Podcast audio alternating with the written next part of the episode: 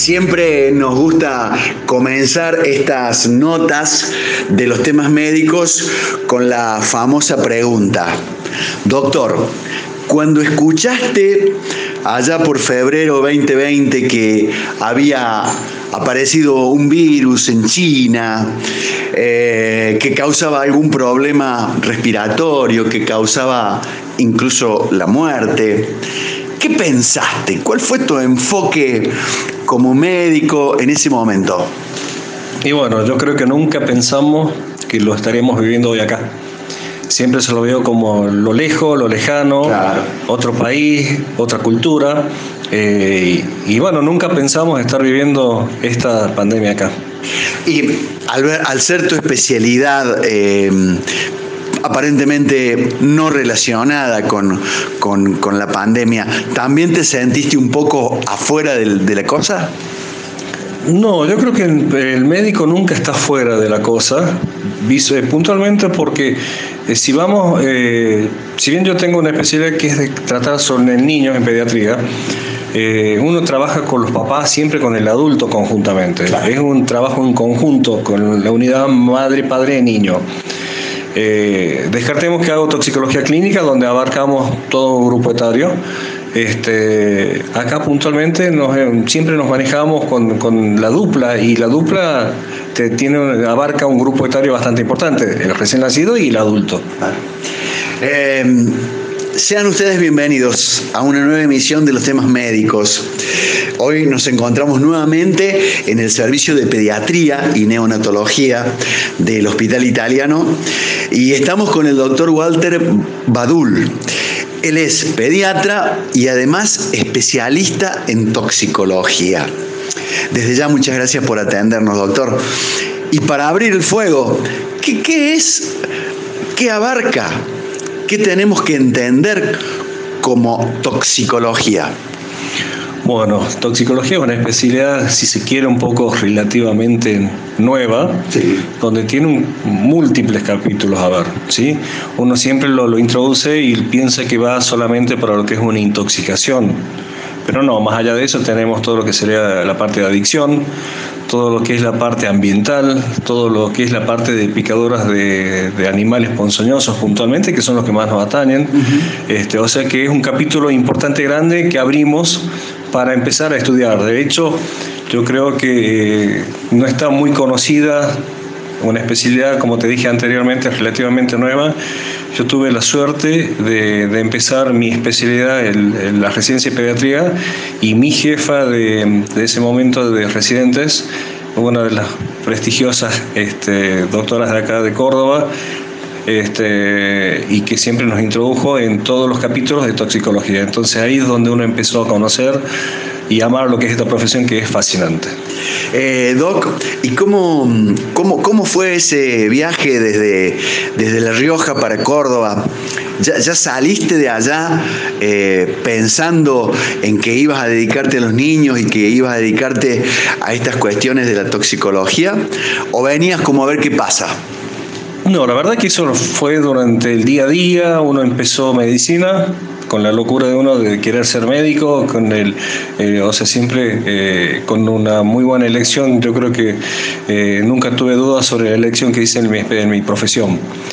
Y pediatría surgió en el transcurso del tiempo, gracias a al servicio puntualmente del hospital italiano eh, que me hicieron gustar la pediatría. En mi pasantía de cuarto año, creo que fue de, médico, nos mandan al hospital, al hospital italiano, donde fue una recepción fascinante, fantástica y agradecido hasta el día de hoy. Estaba en su momento el doctor Delvado, ah, sí. este, que eh, a él le debo mucho, muchísimo le debo al doctor Delvado, eh, porque en su momento no aceptaban estudiantes en guardia. Era ah, simplemente una pasantía que teníamos que hacer para, para cumplir con todo lo que sería el esquema de, capacitación para ser médico. Y bueno, estuve ahí con el apoyo incondicional de puntualmente el doctor Salazar, que es mi jefe actual, el doctor Pedicino y todo el, el staff de médicos que fue fascinante siempre, fue espectacular. Y el doctor Delvado dijo, vas a ser guardia. Y hizo las notas necesarias, hizo, movió todo lo que fue necesario y empecé a hacer como estudiante, a asistir, obviamente que no como practicante ni nada, pero sí uno ya empezaba en observar, en mirar, estar al lado de un profesional siempre, este, y logró que me aceptaran con una compañera mía, que es colega, pero ella hizo obstetricia después, y ahí es donde pasa, eh, empieza la parte mía pediátrica. Eh, y bueno, así pasé, cursé y no me fui más del italiano. Después tuve la suerte de recibirme, mi última materia fue pediatría. Claro. Y bueno, con la gran sorpresa que el doctor Del Vado ahí me invitó a formar parte del staff y ahí me incorporo. Estuve un tiempo hasta que cuando tocó rendir el examen para la, para la especialidad, ese año puntualmente se suspende la residencia transitoriamente y es donde yo voy a, bueno, a hacer la residencia en otro lado. Ese, ese trío de Ulvado, Eulmesequiam y Cavagliato. Eh, eran, digamos, la cara de la pediatría y la neo en, el hospital italiano, ¿no? Sí, eran ellos tres y Salazar y Pedicino. Pero más jóvenes estos, estos que son los jefes de hoy, ¿no? El, como le decimos cariñosamente, el PEDI y, Salazar, eh, quienes están a cargo hoy, son excelentes eh, alumnos de aquellos, de aquellos próceres de la pediatría. Sí, para mí ya eran este, mucho, eh, eran los jefes míos del futuro, porque siempre tuvieron una apertura fantástica, una bienvenida global siempre. Este, así que muy, muy buenos recuerdos, muy buenos recuerdos. Y Pedicino fue el que, bueno, ya terminando yo la especialidad en el Hospital de Nino, el último año este, ya me empezó a buscar para retomar de nuevo. Así que ahí regresamos al italiano. Eh, doctor Walter Badul, hablar de toxicología en tiempos de pandemia, ¿hay alguna relación entre ambas? A ver, relación directa no. Sí vamos a hablar que este, puede ser eh, eh, como producto de la cuarentena que tuvimos que hacer, que es lo que estamos viviendo, que es la necesidad. Eh, el confinamiento. Exactamente. eso quizás nos aumentó alguna consulta. En pediatría vamos a hablar puntualmente relacionada con la toxicología, ¿sí? Sí, sí, sí. ¿De qué forma? Habitualmente nosotros en distintas épocas y en distintas épocas del año vamos a ir estadísticamente viendo una u otra patología, que es lo que llamamos nosotros demanda espontánea y patología prevalente, ¿sí? Bien. Para que se entienda, nosotros tenemos un gran número de bronquiolares, de broncoespasmo, de respiratorio, de bronquitis, moco. Sí, sí, sí. Esta época del año, la patología prevalente nuestra de este año suele ser respiratoria en época estival diarreas, por ejemplo, ¿sí? insolaciones y todo ese tipo relacionado con la época del año que vivimos climáticamente. El año pasado, al estar todo el mundo guardado, al estar en cuarentena, los chicos disminuyeron esa patología respiratoria. Se entiende que al no, no asistir en su momento en clase, este, al no tener el contagio entre compañeros o los pares de ellos, disminuyó ese número. Sin duda surge la pregunta, ¿es a favor Creo que no. ¿Es para alegrarse? No, en absoluto. ¿Por qué? Porque ese resfrío común, ese moco, que de ahí viene la, mala palabra de que le ponemos a los chicos mocosos, eh, es lo que nos ayuda a que el crecimiento de los chicos vaya elevando lo que es la parte inmunitaria, sus propias defensas. Entonces, si lo podemos manejar, es sumamente importante que esos chicos, que los chicos vayan teniendo resfríos comunes, banales, básicos, anginas y demás. Eso desapareció el año pasado por estar guardados. ¿sí?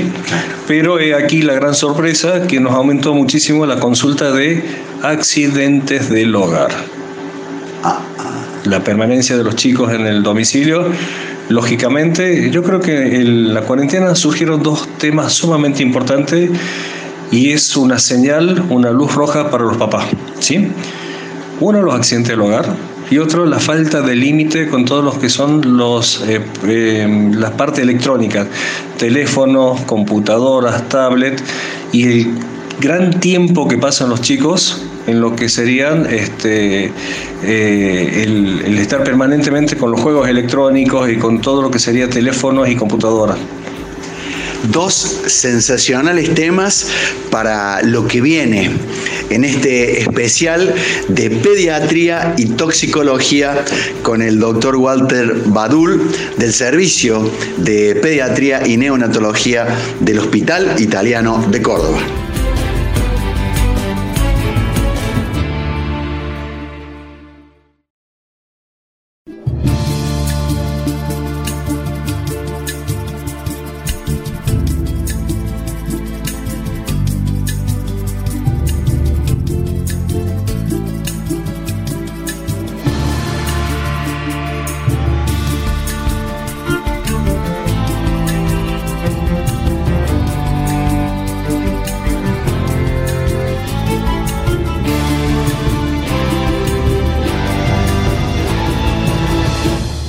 Continuamos con los temas médicos, el programa de salud del Hospital Italiano de Córdoba en Radio Sucesos. Hoy nuevamente en el servicio de pediatría y neonatología, pero estamos con un especialista, eh, además en toxicología, el doctor Walter Bodul. Para hacer de nuevo el, pie del bloque, ¿Qué fue lo que dijiste en el final del anterior respecto a la pandemia y los niños? Bueno, la pandemia y los chicos, eh, que tenemos que tener gran cuidado internamente en la casa. El estar los chicos permanentemente dentro del hogar y más en esta época de tanto frío que vamos viviendo. Sin duda hay muchas familias que comparten con los abuelos o algún familiar más cada grupo familiar este, sabrá a qué atenerse y qué cuidado va a tener acá. Creo que es sumamente importante ver eh, que, aquella persona que tome cualquier medicación, si sabemos que hay algún abuelo en la casa y eh, para la atención, antihipertensivo, algún tranquilizante mayor o menor, algún este, antiinflamatorio o bien algún antibiótico o lo que fuere lo que es medicación. ¿sí? Lo que sea debemos dejarlo no al alcance de los chicos. Siempre alejado, los chicos son eh, muy juguetones con todo y curiosos. Puntualmente, ¿qué chico no es curioso? No, no además son de emular. Eh, eh, el niño ve que el papá toma, el abuelo toma y quiere, quiere tomar ese ejemplo. Bueno, ahí me sacas un poco y te agradezco porque es un eslabón importante esto. El ejemplo lo damos permanentemente y me atrevo a hacerte otro comentario. Los chicos toman lo que nosotros les ofrecemos y habitualmente en la mesa diaria tenemos una botella de gaseosa o de jugo. Entonces tengamos mucha precaución también con todo lo que son elementos de limpieza Ah. que habitualmente, no solamente de limpieza, podemos hablar de hidrocarburos como nafta, querosén y todo lo que sea un derivado, que tenemos la mala costumbre de guardarlo en botellas de gaseosa de jugo, donde habitualmente los chicos nos ven consumir diariamente en cada almuerzo, cena o meriendo, lo que fuere. Entonces, eh, es otra parte de los accidentes del hogar que estamos viendo hoy por hoy un, tópico, accidentes del hogar. Y, también te referiste, doctorazo, al tema de la hiperconectividad del, chico, de muchas horas frente a pantalla, frente al celu, frente a tele. Sí, exactamente. Eso están haciendo muchos estudios, se está avalando desde la parte psicológica y psiquiátrica también, que eso está debutando y está tercerizando en enfermedades del adulto trasladadas a los chicos, hasta depresión podría eh, decirte, hasta procesos depresivos, debido a que los chicos están sometidos muchas veces en juego donde eh, los padres ya pierden el control. Donde los chicos se conectan a cualquier hora, donde los chicos eh, están atentos a ese juego hasta alta hora de la madrugada, donde pierde las horas de descanso necesarias y obligadas, donde vemos que los chicos se acuestan a las 6, 7 de la mañana y pasaron toda la noche en contacto con sus pares, porque esta nueva era tecnológica, con estos juegos que uno no toma conciencia de la gravedad que tienen, porque son juegos habitualmente muy agresivos. Eh, uno los empieza a estudiar, los empieza a ver y vemos que tienen eh, cierto grado de agresividad que los papás no lo tienen en cuenta. Y lo peor de todo es la interconexión que tienen con sus padres, porque están conectados con distintas provincias, distintos lugares del mundo, si se quiere, o eh, dentro del mismo hábitat de ellos, la misma ciudad. y uno los escucha y hasta eh, cómo cambian el vocabulario agresivo que ellos tienen muchas veces.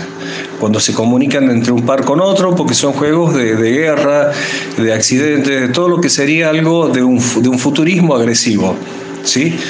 Entonces eso se está viendo que eh, hasta cognitivamente los está limitando, porque pierden hasta la necesidad y las ganas de un estudio básico cuando se tienen que sentar con las horas de las horas escolares necesarias es como que lógicamente no les va a ajustar, o sea, van a tratar de dejarlo de lado, lo van pateando. Entonces, ¿qué futuro estamos creando para los chicos?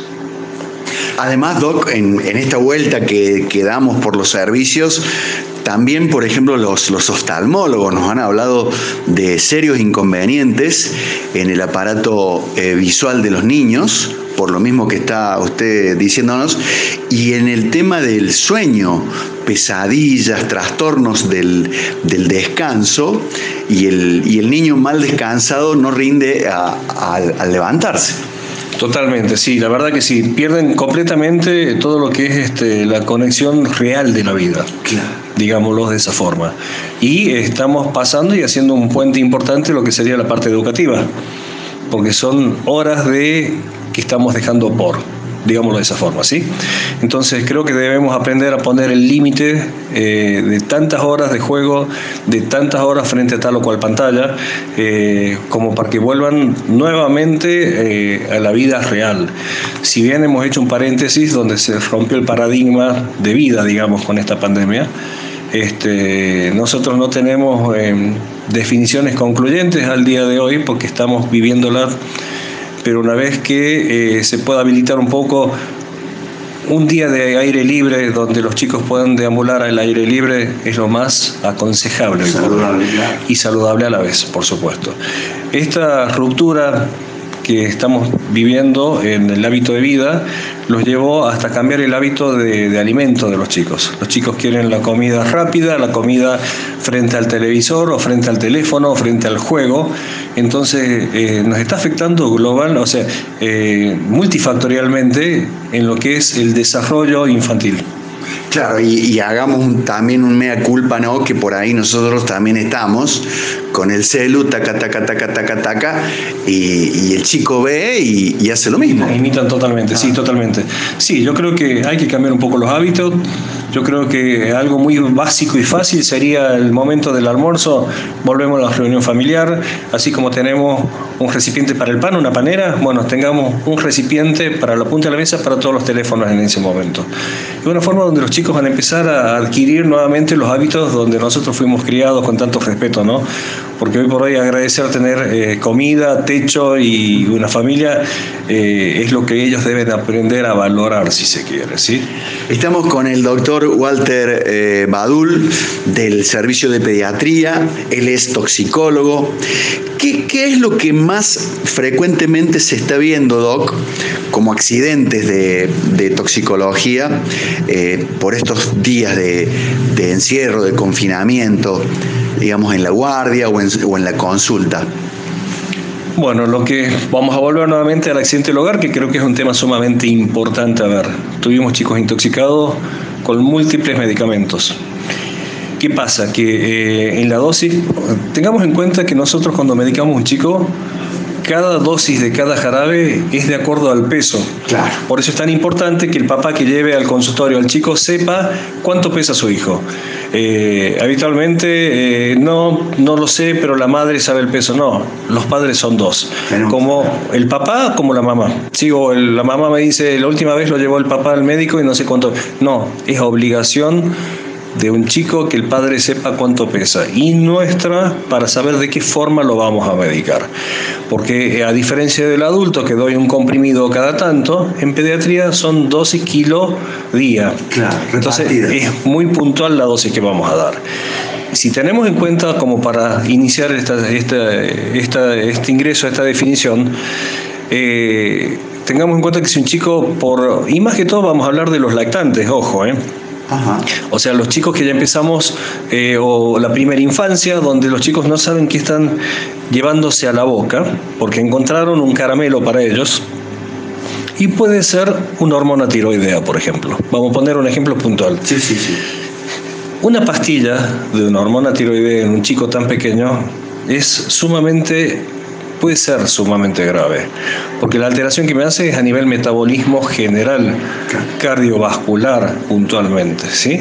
Entonces es un chico que después tendrá que estar sus horas de ingreso, de internación y de monitoreo por todo lo que debemos hacer así como el antihipertensivo de la abuela o el tranquilizante que tienen. Ellos habitualmente muchas veces vimos este, una droga, o sea, una intoxicación múltiple porque se desapareció un tranquilizante, dos o tres comprimidos de la atención de la abuela, teníamos un, un, antiinflamatorio y lo tomó, un analgésico y lo tomó, como así la última vez que tuve fue un nene intoxicado con las pastillas de la mamá de tiroides. Ese chico, bueno, gracias a Dios fue en tiempo y forma. Ahí habitualmente lo que sí voy a dejar claro acá es sumamente importante acudir en forma inmediata al médico, ¿sí? Lo que hacemos acá habitualmente es un lavado gástrico, no siempre de acuerdo a lo que consumió y el producto que sea, porque no es una indicación precisa el lavado gástrico. Le propongo, doctor eh, Badul, en el próximo bloque, qué hacer y qué no hacer en los casos de sospecha de que nuestro niño se ha intoxicado. En Radio Sucesos, los temas médicos.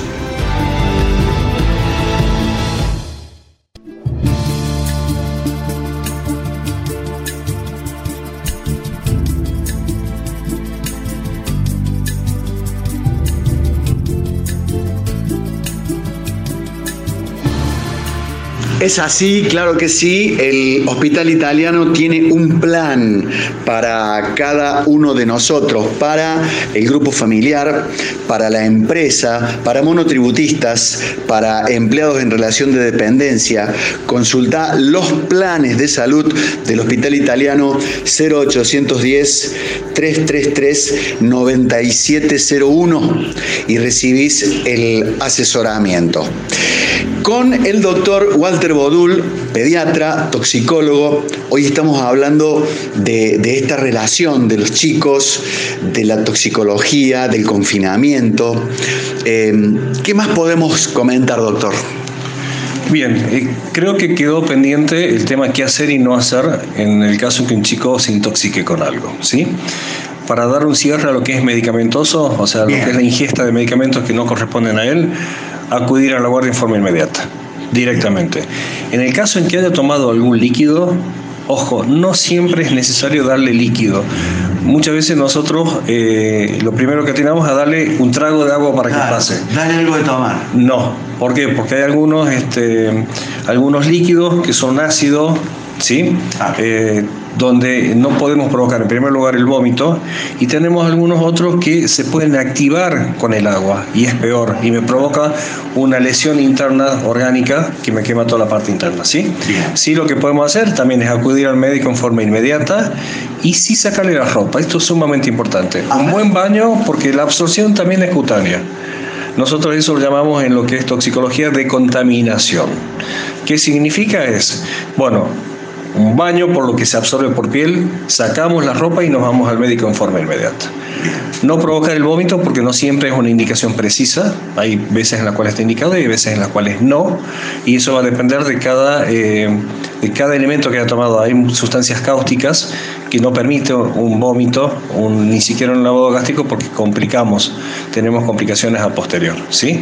Entonces siempre, lo primero y básico es sacarle la ropa cambiarle la ropa, un buen baño si se puede, y acudir en forma inmediata al médico. Inmediato de ser un, medicamento, eh, hacemos nosotros lo necesario, habitualmente un porcentaje alto es un lavado gástrico y después introducimos un tratamiento posterior que ya se verá en su momento.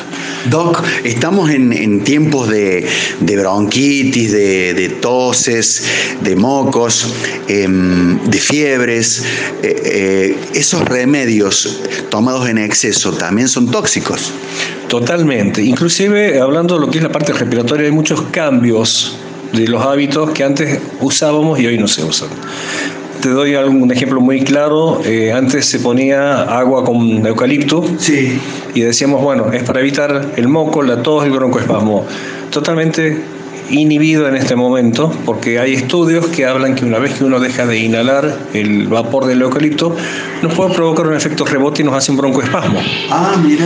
De la misma forma que anteriormente se usaba mucho lo que es la nebulización, Sí. y estamos en la era de lo que es aerosolterapia, que tiene múltiples indicaciones a favor, porque no tenemos la necesidad de electricidad, no tenemos la cañería que es compartida de lo que es un nebulizador con otro, pero sobre todas las cosas se vio que hay algunos pacientes, no todos, que si es nebulizado con solución fisiológica solamente, me provoca como rebote un broncoespasmo. Entonces, hay cosas que fueron modificándose. De la misma forma, que esto es un capítulo mucho más grande, se me viene justo en este momento, como anteriormente se usaban los té de yoyo, Sí. Que hoy son tóxicos, porque la ciencia avanza. Creo que el mejor ejemplo que vamos a definir esto es la pandemia. Eh, médicamente yo creo que nunca cambié tantas definiciones y conceptos en tan poco tiempo. Y esta es una enfermedad del COVID, de la pandemia, es una enfermedad nueva para todos, donde profesionalmente estamos modificando las definiciones quincenalmente, semanalmente o mensualmente. Por eso la gente eh, pensará, un médico me dijo una cosa, otro me dijo otra. No está mal lo que se escuche en el momento de la consulta. ¿Sí? ¿Por qué? Porque las definiciones es el día a día y lo que vamos tratando de dar lo mejor a cada paciente. Así como eso, es como vimos que cambiaron los conceptos para atrás en algunas indicaciones. Doctor, eh, una de mis abuelas que era muy peronista decía, no te olvides del Big Vaporub. ¿Eso, se sigue, ¿Eso sirve? No, se, se usaba mucho, no se, no se usa inhalarlo puntualmente porque tiene eucalipto, tiene mentol y muchas cosas que en algunos pacientes me hacen un efecto rebote. Ah, mira. Vapor de agua. Si se junta vapor en la ducha del baño y si cerramos la puerta y hay vapor, es lo mejor que se puede indicar. Una buena hidratación con un buen baño de vapor me hace globalmente una hidratación general, me activa todo lo que es el sistema mucociliar, la parte respiratoria fisiológica, y de esa forma el mismo cuerpo se defiende como debe ser, sin necesidad de otra cosa. Doctor, le, le di dos veces sin darme cuenta el antibiótico.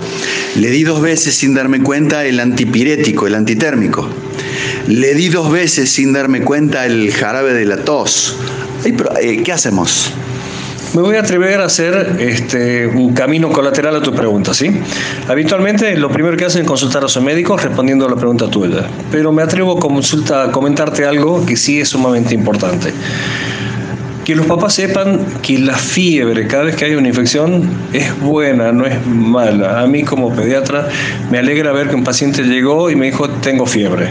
¿Qué significa y cuál es la evaluación que uno hace internamente? Sus defensas están actuando tal cual corresponden. ¿sí?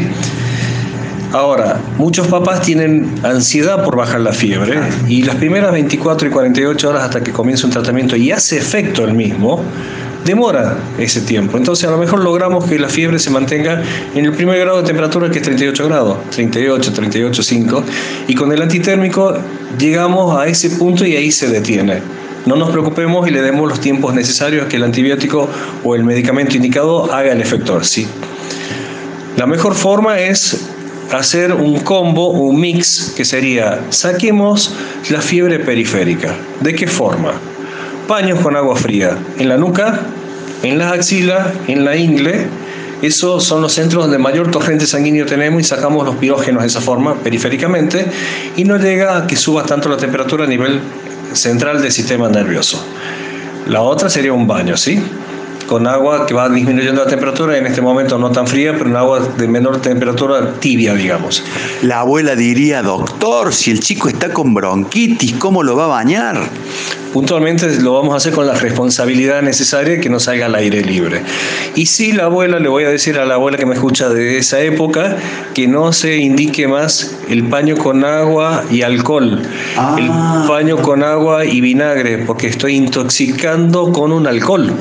Recordemos que la vía cutánea es la de mayor absorción para cualquier tóxico, ¿sí? Para cualquier droga. Entonces, solamente agua. Pero para cerrar el concepto de fiebre, tratemos de dar un solo antitérmico. Prefiero darlo cada seis en lugar de cada ocho cuando sea necesario a la noche, puntualmente una o dos dosis no me hace mal. Pero no nos desesperemos por usar el antitérmico disociado. Cada medicamento, cada droga que incorporamos al organismo se metaboliza en un órgano principal, órgano blanco que llamamos los médicos, que es el hígado. y el producto de metabolismo del hígado se elimina por dónde? Por los riñones. Entonces, si yo doy novalgina o dipirona, actúa sobre unos receptores. Si le doy ibuprofeno, me actúa en otros diferentes. Digamos que estoy haciendo una sobrecarga hepática y renal para eliminar antipiréticos. ¿Con qué sentido? De bajar medio grado de temperatura no tiene lógica. En el próximo y último bloque le vamos a preguntar al doctor si no nos dimos cuenta que el niño ha tomado, ha ingerido algo, ¿qué signos y síntomas nos pueden hacer sospechar que estamos frente a una intoxicación? En los temas médicos, por Radio Sucesos.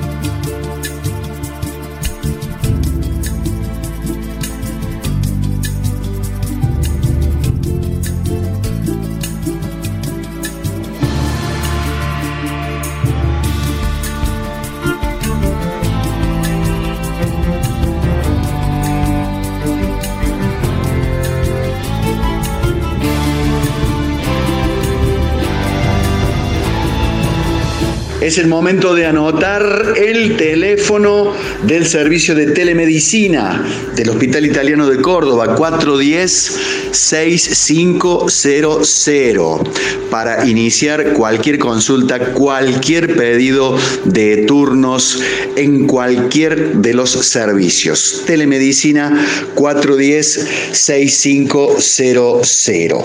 ¿No pudiste escuchar este programa completo? Lo vamos a reiterar hoy a las 20.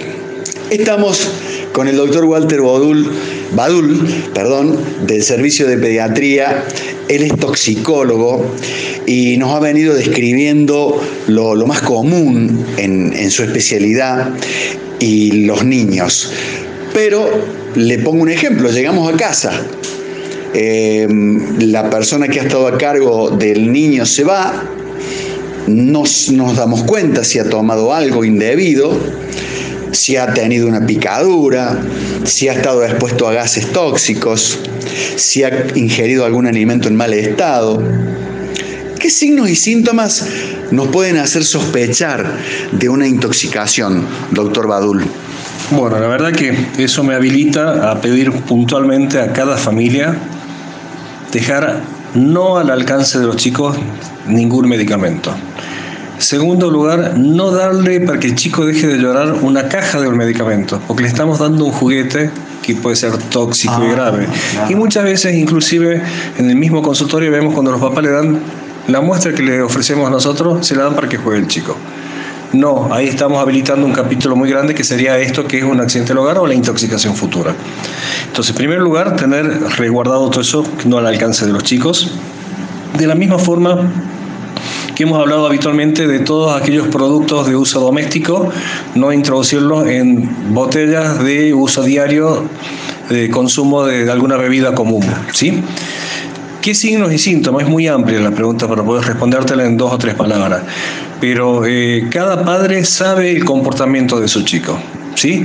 El chico que está mareado, el chico que camina y que se cae, el chico que uno lo habla y está semidormido, por un lado. El chico que tiene rubicundez, es decir, algunos productos me ayudan a que la mejilla se ponga muy roja o que tenga una mirada fija y que vemos que la parte central del ojo puede ser más grande o más, más grande puntualmente, es un signo de alarma, me voy inmediatamente a la guardia. Siempre dejarle claro a la gente que esté al cuidado de los chicos que esas cosas deben estar alejadas de ellos. Pero me atrevo y te pido un segundo porque tocaste un tema, nombraste algo que es sumamente importante en este momento. Estamos con una época de temperatura climática muy baja. No olvidemos de ventilar la casa diariamente, en primer lugar por la pandemia, por el COVID, segundo lugar porque sin duda aquí casa no, tiene, no busca la calefacción. Y más allá de la calefacción debemos hacer una renovación de aire diariamente, ¿sí? Tercer lugar o cuarto, eh, tengamos mucha precaución con todos los que son calefactores dentro del hogar, con el control anual. Cuidado con las cocinas, cuidado con los calefones. Tenemos que tener la llama de un solo color que es celeste. Cuando vemos que la llama cambia de color, ojo, tenemos que ser obligadamente un control. Recordemos que eh, la intoxicación con monóxido de carbono es algo sumamente a tener en cuenta y es grave porque es silenciosa, inolora e incolora. Entonces, vamos a no, no nos vamos a dar cuenta que nos estamos durmiendo, que nos vamos a desvanecer, porque el mismo es lo que provoca la intoxicación con el monóxido, ¿sí? Entonces la ventilación es fundamental, más allá de la pandemia por el COVID, en este momento climático que estamos viviendo por la calefacción diaria que tenemos. Eh, Doc, eh, somos muy de llamar al servicio de emergencias y esperar a veces horas que venga una ambulancia. Em, en el caso de que el niño esté trasladable, em, ¿es mejor subirlo a, nuestro vehículo, a, un taxi, a un remis y llevarlo o esperar? Si el chico está estable, si es un paciente estabilizado, la consulta más cercana al médico tiene que ser ante todo. ¿Sí? Estamos en una época de pandemia, tenemos un sistema que está saturado por la gran demanda poblacional que hay, entonces tenemos que ser prácticos en estos casos. Pero si el paciente está estabilizado, no dudemos que la cercanía del centro asistencial más cercano podemos llegar, lo hacemos. Eh, doctor, eh, para a modo de, reiterar eh, quienes se hayan asomado al último, a la nota, ¿qué hacer? ¿Cómo ayudar y fundamentalmente qué no hacer en la sospecha de que tenemos un niño intoxicado. ¿Qué hacer? Como dijimos anteriormente, sacarle la ropa, un buen baño, porque por vía cutánea se absorbe habitualmente. Si es una intoxicación con monóxido de carbono, que vemos que tenemos algún artefacto que, está, eh, que se siente el olor a gas, salir inmediatamente afuera.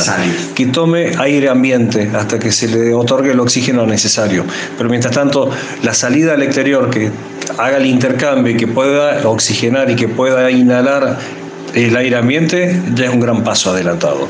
Si es este, el consumo de algún líquido, un cáustico algo de eso, no provocar vómito, nunca, ya lo determinará el médico si se puede hacer o si no. Eh, nunca provoquemos nosotros el vómito si sabemos que si tenemos grandes dudas porque podemos complicar la situación. Lo básico indispensable es cambiar la ropa porque no se absorba por vía cutánea, si es posible un baño, y nos vamos al médico. Eh, Doc, vamos a hacer otro programa con el amplio tema de las picaduras, pero ¿qué hacer y qué no hacer?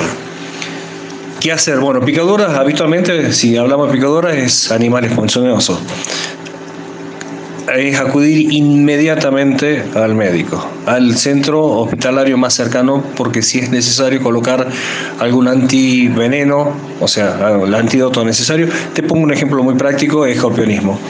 Eh, la picadura de alacrán es algo muy frecuente, se da mucho a los chicos puntualmente porque los chicos, así como aprendieron hoy a usar el barbijo y el lavado de mano, debemos tener en cuenta que los chicos ah, deben aprender de sacudir cada calzado una vez que se lo van a colocar.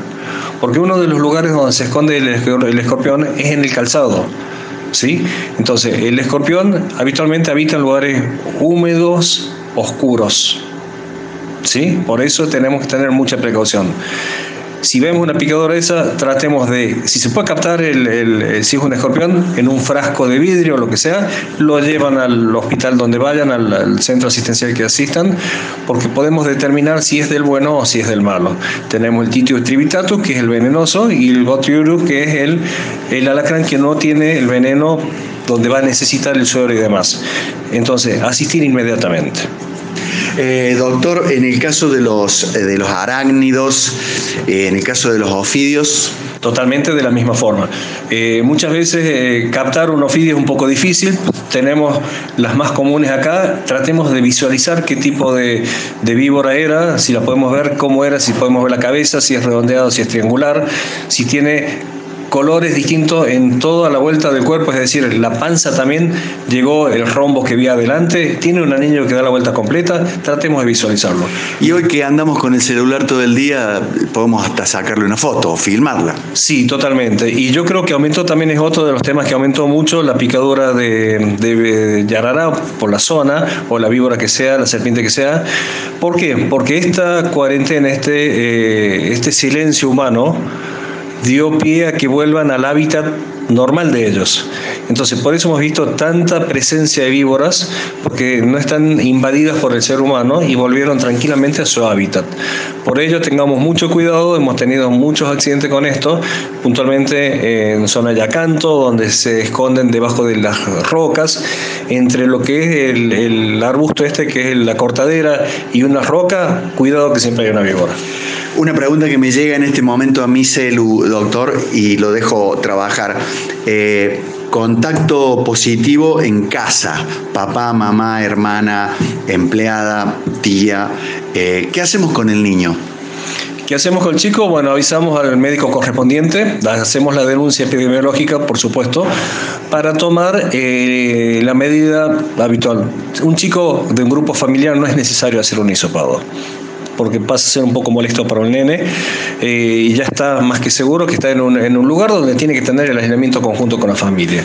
Sí me das pie a decirte lo último, que sería el uso de barbijo permanentemente dentro del hogar, más allá que estén contagiados, porque capaz que sí, capaz que no.